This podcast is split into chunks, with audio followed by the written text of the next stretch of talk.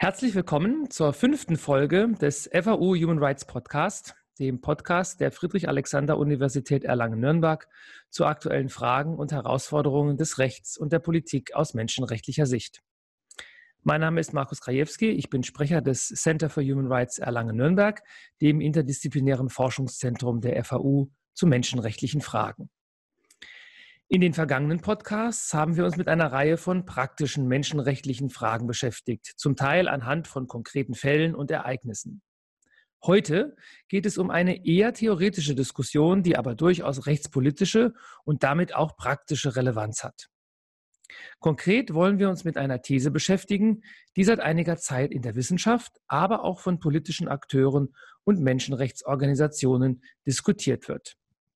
Ausgehend von der Beobachtung, dass sich die Menschenrechte in den letzten Jahren immer weiter ausdifferenziert und spezialisiert haben, wird mancherorts von einem sogenannten Human Rights Overreach gesprochen.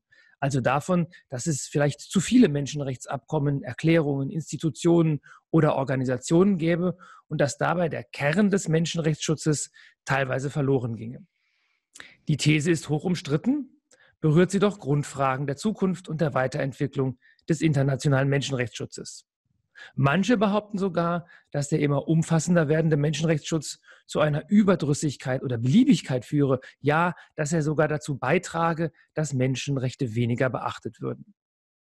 Über diese spannenden und kontroversen Fragen möchte ich mich mit meinen beiden Kolleginnen Anushe Farahat und Ingrid Leiten unterhalten, die zu genau diesem Thema bei uns am Center for Human Rights Erlangen-Nürnberg am Krenn vor ein paar Wochen einen wissenschaftlichen Workshop veranstaltet haben. Anushi Farahat ist Professorin für öffentliches Recht, Migrationsrecht und Menschenrechte an der FAU und stellvertretende Vorsitzende des KREN. Ingrid Leiten ist Assistant Professor für Verwaltungs- und Verfassungsrecht an der Universität Leiden in den Niederlanden. 2019 war sie Gastprofessorin an der FAU und ist assoziiertes Mitglied des KREN. Vielen Dank an euch beide, dass ihr euch für dieses gemeinsame Gespräch Zeit genommen habt. Vielleicht mal als erste Frage an dich, Anouche. Wie würdest du den Begriff Human Rights Overreach eigentlich ins Deutsche übersetzen? Menschenrechtliche Übergrifflichkeit oder kann man das eigentlich gar nicht übersetzen? Also ich würde sagen, ich glaube, man kann das gar nicht richtig gut übersetzen, weil Übergriffigkeit, das ist dann, finde ich, ist es eigentlich negativer als das, was jedenfalls Ingrid und ich mit, mit Human Rights Overreach meinen ähm, ich glaube, ich würde eigentlich bei dem englischen Begriff bleiben, weil es geht ja letztlich um sehr verschiedene Phänomene, die wir da unter diesem Begriff zusammenfassen. Da kommen wir sicher gleich auch noch ein bisschen drauf zu sprechen.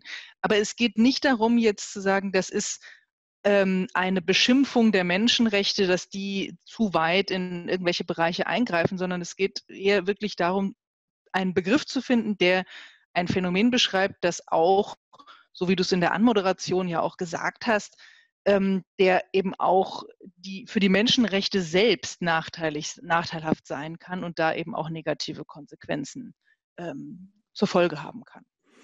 Gibt es denn irgendwie Beispiele, mit denen man das mal illustrieren könnte? Also was ist damit jetzt konkret gemeint, Human Rights Overreach? Ich glaube, man kann ganz unterschiedliche Beispiele finden. Eines ist sicherlich äh, ein Punkt, wo man, ähm, wo es um klassische Fragen der Gewaltenteilung geht. Also wenn beispielsweise bei ähm, sozialen Rechten. Das ist jetzt ein Thema, das sowohl Ingrid als auch mich äh, in unserer Forschung auch beschäftigt. Ähm, Gerichte relativ detaillierte Vorgaben machen, was eigentlich der Gesetzgeber ähm, tun muss, in welcher Form er beispielsweise, wir kennen das in Deutschland zum Beispiel von dem Hartz-IV-Urteil, in welcher Form er ausrechnen muss, dass, ein, äh, dass das Existenzminimum gewährleistet ist.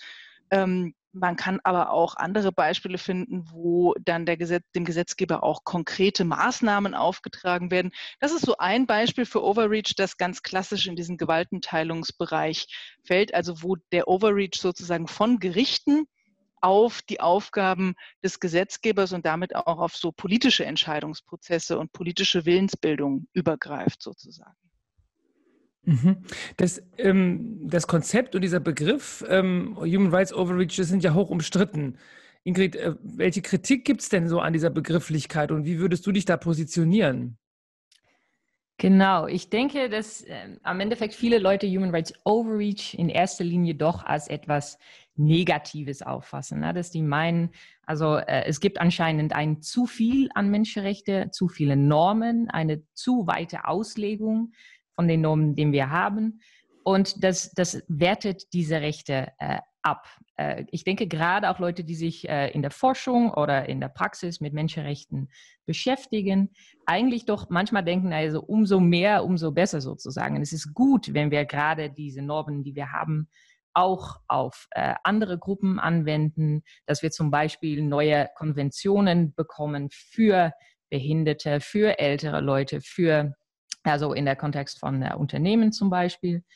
Ähm, das, das sei etwas Gutes, ne? weil man kann Human Rights eigentlich, ich glaube, das steckt auch ein bisschen dahinter, man kann die eigentlich nicht logisch abgrenzen, weil wo fängt man denn an zu sagen, das ist noch ein Menschenrecht und das, das nicht mehr? Ich denke, es gibt auch ein bisschen ein Parallel mit der Diskussion über, über Kerngehaltsschutz. Ne? Das klingt alles irgendwie ganz sinnvoll zu sagen, naja, es gibt einen Bereich, wo es wirklich sich um fundamentelle Sachen und fundamentelle Rechte handelt. Äh, und das hört auch irgendwo auf. Aber wenn man sich dann beschäftigt mit der Frage, okay, aber wo ist dann dieser Punkt? Dann wird es also ganz schwierig. Und ich glaube, Overreach klingt so danach, dass wir diesen Punkt schon erreicht haben. Ähm, obwohl es für uns eigentlich wirklich auch echt eine Frage ist. Ne? Wir, wir hätten auch äh, Human Rights Overreach Fragezeichen als Titel nehmen können. Also die Frage, ob es vielleicht doch einen Punkt gibt, wo tatsächlich die Wirksamkeit von Menschenrechten, die uns sehr nah am Herzen liegt, äh, dann doch äh, ja davon benachteiligt äh, wird. Und äh, mich interessiert es persönlich einfach aufrichtig, ähm, gibt es so einen Punkt, kann es sein, dass es äh, in einem gewissen Punkt ähm, eine Art Inflation gibt, wo Leute, wo der Gesetzgeber, wo vielleicht auch die Verwaltung mal denkt, na ja, schön und gut, es handelt sich wieder um Menschenrechte, aber was, was heißt das jetzt noch? Weil die gibt es letztendlich, äh, letztendlich überall. Also das ist wirklich ein, ein Interesse, äh, das ich habe und äh, ja, deswegen auch äh, wollen wir darüber, darüber sprechen mal, mal zusammen. Ich, ich hätte auch eine, noch eine kurze äh, Frage zurück, weil ja. als, als Niederländerin frage ich mich auch, ob das auch sehr kontextabhängig ist zum Beispiel. Na, in Deutschland habt ihr eine äh, Verfassung, die eher weit ausgelegt wird, in viele gesellschaftliche Debatte immer eine Rolle spielt. Also man ist sozusagen ein bisschen daran gewöhnt, dass Grundrechte überall sind. Äh, in den Niederlanden mhm. ist das ein bisschen anders, weil also unsere Verfassung ist nicht so stark. Unsere Grundrechtsprüfung ist eher die Menschenrechtsprüfung, äh, die MRK-Prüfung. Ähm, ich weiß nicht, ob ihr da noch, noch, noch Parallele äh, sieht zum Beispiel. Wenn ich darf, antworte ich, springe ich gleich ein. Ja, ich weiß nicht. Ich denke, das ist, ist es sicherlich ein Punkt, dass wir das stärker gewöhnt sind, dass die mhm. Grundrechte oder Menschenrechte den politischen Diskurs auch sehr stark strukturieren ähm, und dass hat natürlich auch einen hohen Identifikationsgrad mit diesen Grundrechten, glaube ich, auch zur Folge, was aus meiner Sicht erstmal ein positiver Effekt ist. Aber es gibt bei uns ja auch in Deutschland eine ziemlich etablierte Kritik daran, dass im Grunde durch die zu starke Fokussierung des Verfassungsrechts oder des Verfassungsdiskurses auf Grundrechte mhm. letztlich verdeckt wird, dass es sich oft eigentlich um politische Entscheidungen handelt. Und das ist eben auch eine Gefahr, die, ähm, die ich eben auch sehe oder weswegen ich diesen, diesen Themenkomplex Human Rights Overreach auch interessant finde, dass natürlich, wenn alles argumentiert wird oder alles begründet wird an politischen Entscheidungen als notwendige Reaktion auf menschenrechtliche Anforderungen, dann kann man, wenn man das jetzt politisch nicht gut findet, und das passiert ja eigentlich immer, dass irgendjemand das politisch nicht gut findet, dann ist es relativ einfach, die Menschenrechte dafür dann eben auch ähm, verantwortlich zu machen und eben äh, damit auch ihre Autorität letztlich zu untergraben, weil man sagt, das machen wir ja alles nur wegen der Menschenrechte. Und das stimmt vielleicht gar nicht, weil häufig sind die Menschenrechte vielleicht einfach nur ein bequemer Ausweg für politische Entscheidungsträger zu sagen, wir machen das wegen der Menschenrechte und mhm. nicht zu argumentieren, warum man das eigentlich politisch die richtige Entscheidung findet. Aber wenn ich euch jetzt so zuhöre, das hört sich doch für mich so sehr an, als sei dann unter dem Stichwort Human Rights Overreach bei euch vor allen Dingen auch eine Kritik oder eine Fragestellung ähm, äh, mit verbunden, wer jetzt sozusagen mit diesen Menschenrechten oder wer die wie durchsetzt. Also es ist ja bei, bei Anusche, bei dir ist es ja jetzt eine Kritik auch an oder implizit an Rechtsprechung des Bundesverfassungsgerichts. Und Ingrid, wenn ich das bei dir richtig raushöre, ist vielleicht der Unterschied auch, dass man jetzt vielleicht kein Verfassungsgericht hat, aber dann doch eben sagt, gut, dann haben wir eben den Europäischen Gerichtshof für Menschenrechte, mhm. der da die Menschenrechte auslegt. Und das ist vielleicht insofern, ich glaube, der Unterschied äh, zwischen Deutschland und Niederlanden ist da sehr interessant, weil ich glaube schon, das macht es einen Unterschied, ob ein Gericht das als Teil ähm, des eigenen Verfassungssystems begriffen wird genau. und letztlich dessen Richterinnen und Richter ja auch von den eigenen politischen Akteuren benannt werden und das ja auch in einem eigenen innerstaatlichen politischen Diskurs steht, ob das diese Entscheidungen trifft oder ob das ein in Anführungszeichen ferner Gerichtshof, auch wenn natürlich der Straßburger Gerichtshof jetzt nicht so fern ist, aber vielleicht dann für den, äh, ich sag mal, einfachen Niederländer, die einfachen Niederländerin an der Straße ist Straßburg dann doch auch schon deutlich weiter weg als Den Haag. Ähm, und ähm, das ist, glaube ich, ein wichtiger Unterschied. Aber trotzdem, in beiden Fällen höre ich jetzt bei euch ein bisschen raus, geht es letztlich vor allen Dingen auch um die Verwendung von Menschenrechten in Rechtsprechung. Kann man das, ist das eine, ist das eine korrekte Zusammenfassung? Weil nur um Anuschi auf deinen Punkt zurückzukommen, man kann ja sagen, eine politische Auseinandersetzung kann ja auch unter Bezugnahme auf Menschenrechte geführt werden.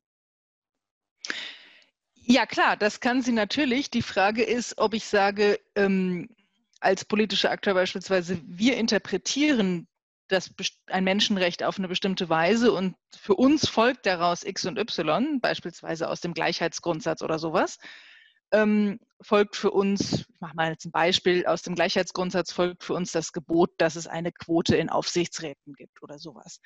Aber es macht halt einen Unterschied, ob ich das in einem politischen Diskurs auch zur, äh, zur Debatte stelle oder ob ich sage oder sagen kann, eine höhere Autorität, in diesem Fall ein Gericht, hat eben entschieden, dass, es diese, dass, dass die Gleichstellung nur durch eine Quote in Aufsichtsräten erreicht werden kann. Ich denke, da, an diesem Beispiel kann man vielleicht diesen Unterschied auch ganz gut transparent machen. Und insofern, es geht sicher viel um Institutionen, aber es geht, wie Ingrid gesagt hat, auch um die Frage, welche Bereiche regeln wir denn eigentlich noch alle durch Menschenrechte? Also zum Beispiel, da ist jetzt Ingrid die größere Expertin, weil das in den Niederlanden schon mehr passiert, aber auch dieser ganze Bereich Klimawandel, wo eben die Frage ist, ist das eigentlich eine Entscheidung, die letztlich der Gesetzgeber treffen muss, wie wir mit dem, wie wir diese Ziele erreichen, oder können eigentlich auch Gerichte vorgeben, was die Politik machen muss, damit der, äh, der Klimawandel sozusagen äh, zumindest abgebremst werden kann? Und ist das eine Frage, bei der es um Menschenrechte geht, weil es zum Beispiel um das Recht auf Leben oder körperliche mhm. Unversehrtheit oder sowas äh, die geht, die da auch betroffen sind? Also es geht auch um die Reichweite sozusagen in der Fläche der Menschenrechte. Natürlich dann auch wieder um Gerichtsentscheidungen, aber eben, äh, aber eben nicht nur. Da geht es schon auch um die Frage, ob das überhaupt was ist, was man mit menschenrechtlicher Sprache erfassen sollte oder eigentlich nicht. Mhm. Das genau, das wäre vielleicht auch tatsächlich mein Beispiel gewesen, das Urgenda-Urteil in den Niederlanden, wo entschieden worden ist, dass basiert auf Artikel 2 und 8 EMRK, also das Recht auf Leben und auf Privatleben, dass die Niederlande bis 2020 25 Prozent reduzieren müssen, äh, die Emissionen. Also da, damit wird sozusagen entschieden, auch noch basiert auf internationale und nicht verfassungsrechtliche Normen, ähm, dass das politische Thema eigentlich als menschenrechtliches Thema verstanden werden soll. Und dass man da irgendwie ganz konkrete Ziele und Verpflichtungen daraus ableitet. Und damit haben Leute ab und zu dann ein bisschen Probleme. Ne? Wieso leitet man das aus diese sehr allgemein formulierten Normen ab? Und für uns wäre dann tatsächlich auch die Frage, ist das eine Ausbreitung, ähm, also die, die gut ist, oder braucht man dann vielleicht doch ein, ein separates Recht auf äh, Schutz gegen Klimawandel? Ähm, wäre das vielleicht besser? Passt das auch in ein, ein menschenrechtlicher als Frame, weil letztendlich handelt es sich nicht unbedingt um individuelle Rechte, äh, sondern mehr um, um gesellschaftliche und, und Gruppenrechte sozusagen. Und das sind alle Fragen, die, glaube ich, sehr eng mit Human Rights Overreach und wie wir das heutzutage verstehen, zusammenhängen. Hm. Jetzt ist das ja, ähm, wie wir schon auch eben gesagt haben, ein, ein, kontroverser Begriff. Und als ihr euren Workshop oder euren Call for Papers, also die Ankündigung, die Einladung, dass man Vorschläge für Vorträge machen sollte, als ihr das veröffentlicht habt, da ähm, gab es auch auf Twitter eine heftige Diskussion. Ähm, äh, einige von euch haben, einige haben euch kritisiert und haben gesagt, diesen Begriff darf man gar nicht benutzen und wer den benutzt, der steht sozusagen sowieso schon auf der falschen Seite. Andere haben das euch verteidigt. Ähm, ich glaube, das war vor allen Dingen von deinem Twitter-Account aus, Ingrid. Ähm, was sagst du mhm. zu der Debatte? Wie geht man davon um, wenn man plötzlich da in einer, in einer Ecke steht, in der man gar nicht stehen möchte oder in der man sich nie gestellt äh, hat oder denkt, dass man gestellt wurde? Genau, also das war für mich auch äh, neu irgendwie. Ähm, ich glaube, man muss da natürlich vorsichtig sein. Man muss vorsichtig sein, welche äh, Wörter man verwendet. Äh, vielleicht hätte man Overreach Fragezeichen schreiben sollen. Proliferation ist auch so ein äh, Begriff, äh, womit Leute eigentlich dann Probleme haben ne, in der Menschenrechte-Welt. Ich glaube aber, es hängt auch damit zusammen, dass es, äh, dass es im Moment diese Debatte über Human Rights Backlash gibt. Na, äh, populistische äh, Staaten oder äh, Leiter, die irgendwie äh, auch meinen, Menschenrechte, ach, die werden nur verwendet, um Immigranten weiterzuhelfen, um, also, ja, das sind eher für Minderheiten und wir haben eigentlich selber gar nichts davon. Und ähm, dadurch, dass man diese, eigentlich diese, ähm, ja, Human Rights Overreach-Thema angreift, äh, muss man irgendwie aufpassen, dass man nicht zu sehr da in diese Kreise äh, gesehen wird oder äh, ja, damit macht. Deswegen verstehe ich irgendwie auch, dass die Leute sagen, pass auf, ähm, vielleicht ist Overreach oder Proliferation nicht das Richtige. Gibt es jetzt auch, das würde geschrieben, gibt es jetzt auch ein Academic Backlash against uh, Human Rights. Aber wir glauben wirklich, also nochmals, ähm, die Wirksamkeit von Menschenrechten ist letztendlich uns alle ganz wichtig. Und man muss dann irgendwann auch sich trauen, die Fragen zu stellen, gibt es vielleicht auch mal zu viele Normen oder eine zu weite Auslegung, wenn man sich die Frage überhaupt nicht stellt äh, und bei dieser Backlash-Debatte auch, auch nur auf die Aktoren schaut und nicht tatsächlich auf die, die Normen und was passiert in der Rechtsprechung, was das bedeutet für die Rolle äh, von Gerichten.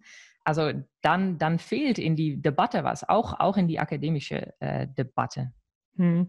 Jetzt, also Stichwort Debatte. Ähm, ihr habt ja einen Workshop veranstaltet, bei dem ihr selber zwar auch äh, Vorträge gehalten habt, aber es waren ja auch noch viele andere. Ähm, jetzt mal vielleicht ganz neugierig gefragt, was waren denn da so die, die wichtigsten Erkenntnisse? Was, was habt ihr jetzt sozusagen davon gelernt habt? Und was nehmt ihr jetzt ihr beide persönlich da von eurem Workshop, von diesen 15 Vorträgen, was nehmt ihr da so mit? Ja, schwierige, schwierige Frage, wenn man das so in eine Antwort packen soll ähm, und ja auch niemandem Unrecht tun möchte. Nein, also ich denke, eine Sache, die ich sehr mitgenommen habe, ist, dass man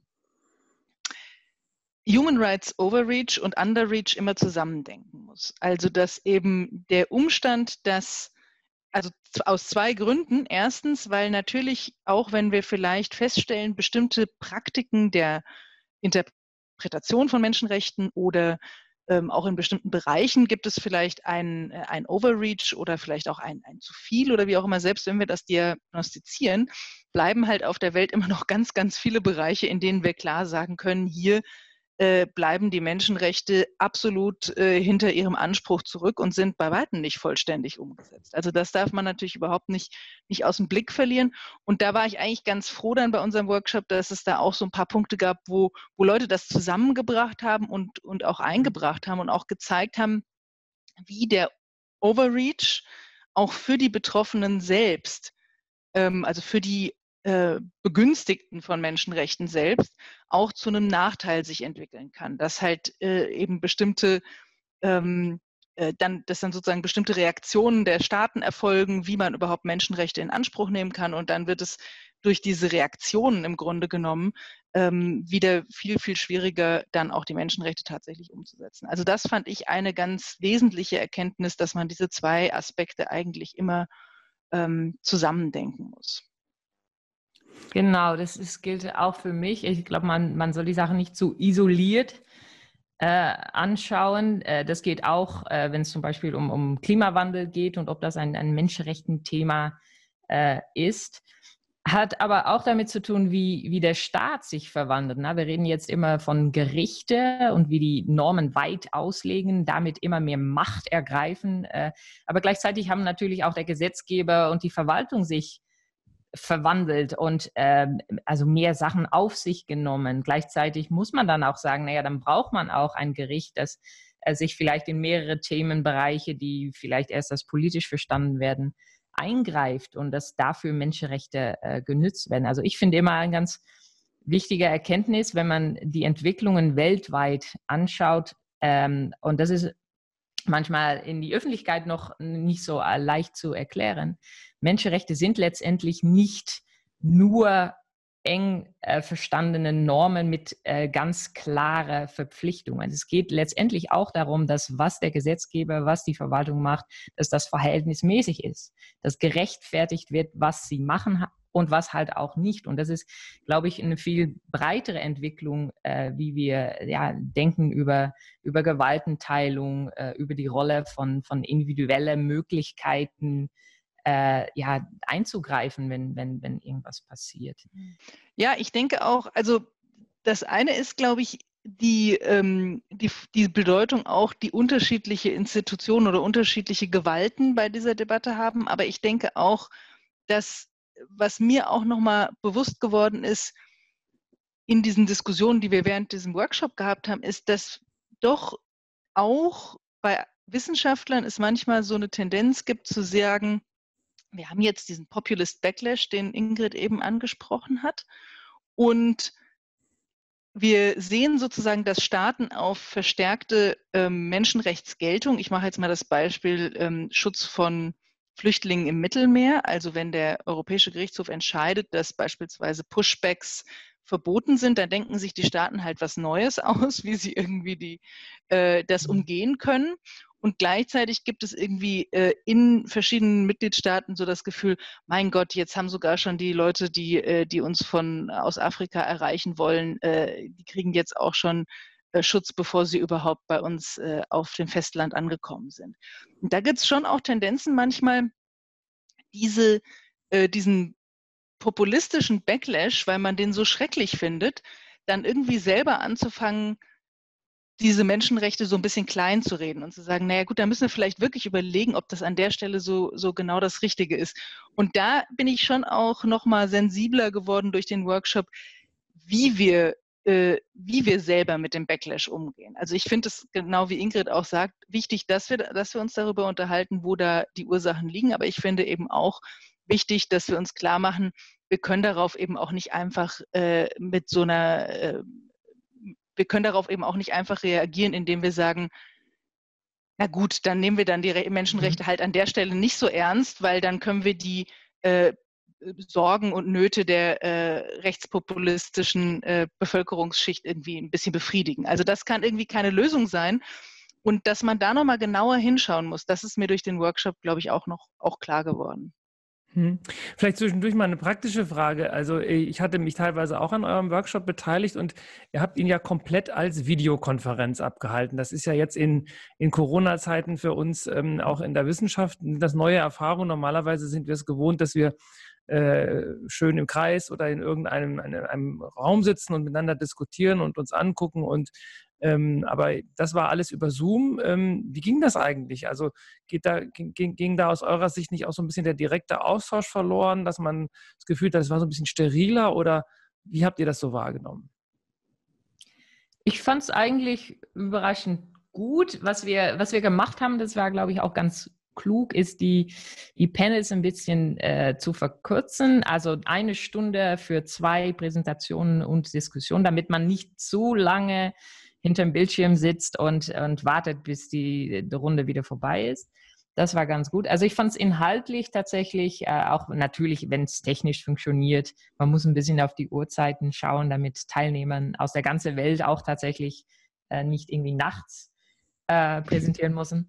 Ähm, aber wenn das dann technisch auch funktioniert, äh, fand ich es überraschend gut und inhaltlich auch wirklich ähm, äh, ja, interessant und die Diskussion war gut. Alle haben teilgenommen. Man kann auch gut den Überblick behalten. Es war natürlich auch ein Workshop und keine Konferenz für etwa 100 Leute. Äh, also das macht natürlich auch was aus. Wir hatten quasi fast alle auf einem Schirm. Äh, das hat funktioniert. Was natürlich schon gefehlt hat, war eher die die auch ein bisschen persönlicher Austausch ne, zwischendurch oder abends mal beim, beim Abendessen. ähm, und das so gesehen tatsächliche Kennenlernen von anderen Wissenschaftlern, äh, womit man dann nachher auch nochmal mehr im Kontakt bleibt und so. Das war natürlich alles, äh, das geht dann ein bisschen verloren, glaube ich. Aber für den Inhalt selbst fand ich es eigentlich, ähm, hat es gut funktioniert. Also Kaffeepausen über Zoom müssen wir noch erfinden. Genau. Ja, ich habe das erst gedacht, man könnte das vielleicht auch machen. Alle holen sich einen Kaffee und sitzen dann zusammen äh, vor dem Bildschirm. Aber das funktioniert dann irgendwie doch nicht so gut. Also ich, ich würde auch sagen, inhaltlich habe ich nichts vermisst bei diesem Workshop, aber sozial geht natürlich äh, dann eben über Zoom doch, doch einiges verloren, das muss man sagen. Hm. Ich finde aber trotzdem, dass es letztlich, ich habe die Erfahrung jetzt mehrmals gemacht, ich finde, als Ergänzung zu anderen Formaten ist das schon toll, weil es die Möglichkeit der Teilnahme für sehr mhm. viele Leute eröffnet, die sonst nicht so einfach teilnehmen könnten. Und das und einem selber dann auch eine andere Reichweite mit den Veranstaltungen gibt. Also insofern, es hat durchaus auch Vorteile, mal eine Veranstaltung auf Zoom zu machen. Vielleicht selbst dann, wenn wir wieder reale Workshops machen können. Ja, also wir haben ja das Stichwort Klima schon zweimal gehabt. Also unter Klimagesichtspunkten ist es sicherlich äh, sinnvoller, wenn etwas weniger gereist wird, zumindest wenn damit große Flüge verbunden sind. Ja, genau. Und, und was Inklusion betrifft, ne? also auch aus menschenrechtlicher Sicht mhm. sozusagen, mhm. äh, dass auch junge Wissenschaftler ohne großes Budget äh, die sonst hätte rüberfliegen müssen oder, oder was auch immer, äh, Leute mit Familie auch tatsächlich einfach teilnehmen können an internationale Veranstaltungen. Und das ist wirklich, das soll man wirklich irgendwie auch ein bisschen behalten. Ja. ja, also es gab so den Moment, wo der eine Teilnehmer seine Tochter auf dem Schoß hatte und der andere gesagt hatte, ich muss jetzt mal schnell rausgehen, weil meine Tochter zerlegt draußen den Garten. Und das war eigentlich ganz, ne, finde ich, so eine ganz typische Zoom-Workshop-Situation, die man sonst nicht hätte. Das stimmt. Bei einem Workshop, Stichwort Teilnehmer, war ja auch ähm, ähm, John Tassulas von King's College London äh, dabei als Kommentator. Ähm, John Tasulas ist äh, sicher einer der bekanntesten Rechts- und Moralphilosophen im englischsprachigen Raum und hat sich sehr viel mit Menschenrechten auch aus einer rechtsphilosophischen Perspektive betrachtet. Vielleicht da nochmal die Frage, äh, was trägt äh, die Rechtsphilosophie oder seine Rechtsphilosophie zu dieser Human Rights Overreach-Frage bei und wie hat er auch äh, bei den, den, wie hat er jetzt als Kommentator euren Workshop da irgendwie auch ergänzt? Also, was mich am Anfang sehr inspiriert hat, war sein, sein Aufsatz Saving Human Rights from Human Rights Law. Und er fängt auch ein bisschen an bei dieser Debatte über Human Rights Backlash und sagt eben auch, naja, wir können ja sagen, das sind die Populisten irgendwie schuld, aber gleichzeitig sollen wir nicht auch ein bisschen näher die Menschenrechte anschauen. Und das macht er natürlich aus rechtsphilosophischer Perspektive, sagt dann aber, man sieht doch eine Erweiterung, sowohl was die Anzahl an Normen angeht, ähm, und die haben nicht immer mehr äh, mit konkreten Verpflichtungen zu tun. Ne? Also ist es nicht so, dass wenn man ein Recht hat, dass da gegenüber auch eine Pflicht stehen soll. Also da, darüber kann man natürlich äh, diskutieren, aber das ist eine philosophische Ansicht. Und gleichzeitig äh, gibt es auch ein äh, Judicialization, also Gerichte werden immer mehr, äh, immer wichtiger. Im englischen Bereich machen die dann natürlich auch einen klaren Unterschied zwischen Human Rights und Human Rights Law. Mhm. Ist es wirklich notwendig, dass wir die Sachen immer in Menschenrechte Verträge äh, von Gerichte überprüfbar machen? Äh, und ist diese äh, Legalization, ist das wirklich effektiv? Kommt das die Wirksamkeit von Menschenrechten zugute? Und sollen wir die Frage nicht, nicht auch häufiger stellen? Weil ähm, auch da, glaube ich, es gibt so ein bisschen so ein äh, Progressive Thinking ne, in Menschenrechte, dass äh, umso mehr die, die Rechte bindend äh, werden, direkt äh, anwendbar, umso mehr internationale Gerichte äh, wir haben, umso besser. Aber das ist natürlich trotzdem, kann man sich fragen, ähm, ja, ist das auch tatsächlich immer für die Wirksamkeit von Menschenrechten der richtige Weg? Ne? Weil es wird, äh, glaube ich, allgemein auch sehr verstanden, also Menschenrechte, das ist was von, von Gerichte, äh, obwohl man gleichzeitig am liebsten hätte, dass äh, auch was, was Klimawandel betrifft, dass, dass der Gesetzgeber sich überlegt, naja, was sind also die menschenrechtlichen Ausgangspunkte, die ich hier in Betracht nehmen soll und nicht immer wartet, bis sich ein Gericht äh, darüber äh, ausgesprochen hat, äh, was heißen die, die Verpflichtungen und so. Und das fand ich interessant irgendwie als Ansatzpunkt zu sagen, ja, Ähm, äh, es macht auch, auch Sinn, sich die, die Menschenrechte ein bisschen kritischer anzuschauen. Und so gesehen war das auch äh, für, ja, für unser Workshop ähm, eine Inspiration, denke ich. Also für mich auf jeden Fall. Ja, also ich, ich kannte John Tasulas vor allem auch von, von einem anderen Text, in dem er sich sehr stark gemacht hat, auch für ähm, eine Strategie, dass man Menschenrechte dadurch stärker macht, dass man sie auf so Kernbereiche, so Kerngehalte von Menschenrechten zurückführt und ähm, dadurch halt äh, sozusagen sie auch ein bisschen abschirmt von zu starker Umstrittenheit an den, sag ich mal, ausfransenden Rändern dann der, der Schutzbereiche von Menschenrechten. Und ähm, das finde ich, das hat eigentlich so bei mir erstmal Widerspruch innerlich hervorgerufen. Die mhm. Idee, dass man, wenn man es nur, äh, sage ich mal, klein genug eingrenzt, dann können wir schon alle einen Konsens darüber erzielen. Also da glaube ich nicht so richtig dran, aber ich fand halt die, den, den Gesamtgestus, mit dem er seine Kritik formuliert, ist eben einer, wo man sehr deutlich sieht, ihm geht es wirklich darum, Menschenrechte ernst zu nehmen und auch wirklich weiter voranzubringen und auch den Schutz tatsächlich auch ähm, effektiven Schutz von Menschenrechten eben auch zu gewährleisten. Und das fand ich, finde ich eben eine sehr, sage ich mal so, auf so einer wissenschaftspolitischen Ebene auch eine sehr inspirierende Haltung. Mhm. Und ich finde, das hat er auch sehr deutlich in, als Kommentator bei uns gemacht. Er hat sich wirklich, hat, glaube ich, zu jedem Paper, was vorgestellt ja. wurde, auch was gesagt und sich eben ernsthaft mit den Gedanken der Leute, die da zum Teil auch sehr unterschiedliche Positionen vertreten haben und insbesondere natürlich auch solche, die nicht die von John Tasulas sind. Er hat sich da mit jedem Paper intensiv auseinandergesetzt und Kommentare auch gegeben, die äh, die Leute, glaube ich, auch weitergebracht haben bei dem Gedanken, der dann hinter diesem Paper stand. Okay, ja, und wie geht es denn jetzt weiter? Ich meine, also jetzt, äh, äh, ihr habt ja schon gesagt, das war ein Workshop, das heißt, es haben auch nicht, konnte nicht alle Welt teilnehmen, aber kann man das vielleicht irgendwann mal nachlesen oder habt ihr es vielleicht sogar aufgenommen und äh, man kann es irgendwie hören oder, oder wie wird sozusagen das so ein bisschen vielleicht weiter verbreitet? Ja, also aufgenommen haben wir das nicht, den Workshop, ähm, aber wir planen ein Special Issue zu veröffentlichen dazu und damit eben auch die, die Paper, die dort vorgestellt worden sind, dann eben kann man dann hoffentlich auch da nachlesen. Heute ist gerade der Tag, wo wir unser Proposal für dieses Special Issue äh, fertig machen müssen. Das weiß man dann natürlich nicht, ob das dann angenommen wird oder nicht angenommen wird, aber wir sind da eigentlich ganz optimistisch und hoffen, dass man das dann bald auch äh, in einem internationalen Journal nachlesen kann. Sehr gut. Dann will ich euch jetzt heute auch gar nicht länger aufhalten, wenn ihr heute noch euer Proposal mhm. fertig machen müsst. Vielleicht noch zum Schluss noch eins. Welche praktischen oder politischen oder überhaupt ja, Konsequenzen kann man denn jetzt für, aus dieser Debatte ziehen? Also wenn jetzt ein Hörer oder eine Hörerin sagt, ja, was folgt daraus jetzt äh, sozusagen für eine praktische Menschenrechtsarbeit? Kann man darauf eine Antwort geben oder wird man sagen, das ist jetzt erstmal ein Diskurs, der geführt werden muss und so unmittelbare praktische Konsequenz hat das gar nicht? Wie würdet ihr das sehen? Ich denke, ist es einerseits äh, eine wissenschaftliche Diskussion, aber auf jeden Fall nicht nur. Und was, was eigentlich ganz spannend wäre, wenn die Wissenschaft sich auch auf empirische Ebene mit diesem Thema beschäftigen würde. Na, also wirklich auch mal durch Interviews oder äh, auf andere Art und Weise äh, mal schauen, wie, der, wie das funktioniert, äh, wie die Menschenrechte äh, ja, aufgenommen wurden und wie die interpretiert wurden, auch auf, auf in der Praxis.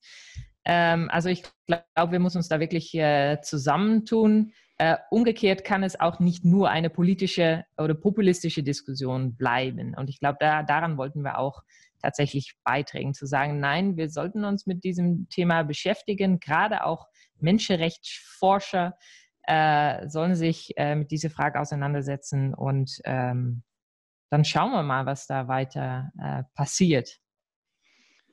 Ja, ich denke auch, vielleicht, ich glaub, kann mir schon vorstellen, dass es dann am Ende auch praktische Konsequenzen hat, weil wenn wir natürlich darüber sprechen, wie interpretieren wir jetzt Menschenrechte oder vielleicht auch welche Verfahren wären besser geeignet, um, um manche von den Problemen, die wir vielleicht sehen, auch, auch einzufangen. Ich glaube, dann, dann kann das schon auch durchaus praktische Konsequenzen haben. Mhm. Aber dafür ist es jetzt vielleicht noch zu früh, weil die Debatte eben gerade auch erst also anfängt, will ich nicht sagen, aber Fahrt aufnimmt und äh, gerade im wissenschaftlichen Bereich. Und das dauert ja dann in der Wissenschaft gern mal so ein paar Jahre, bis da wirklich praktische Vorschläge und Konsequenzen draus folgen. Gut, na dann können wir ja gucken, vielleicht unterhalten wir uns in dann zwei, drei Jahren nochmal und dann wissen wir vielleicht schon ein bisschen mehr, ob daraus sich äh, schon was entwickelt hat, beziehungsweise bis dahin wird ja die Special Issue in jedem Fall ähm, veröffentlicht sein. Da freuen wir uns schon drauf, dass wir das dann jedenfalls mal nachlesen können. Dann danke ich euch beiden erstmal für das Gespräch und ähm, viel Erfolg ähm, dann bei dem Proposal, das ihr dann da einreicht. Ja, vielen, vielen Dank. Dank.